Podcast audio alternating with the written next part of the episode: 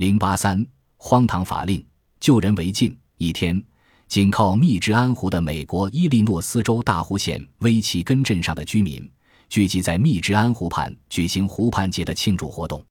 十二岁的男孩威廉在嬉戏追逐中不慎跌入湖中。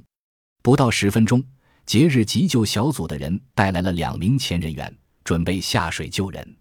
就在这时，大湖县的一名副警长乘汽艇赶来宣布：根据法令，大湖县政府对这片湖泊拥有绝对的管辖权，非经县政府许可，他人不准下湖救人。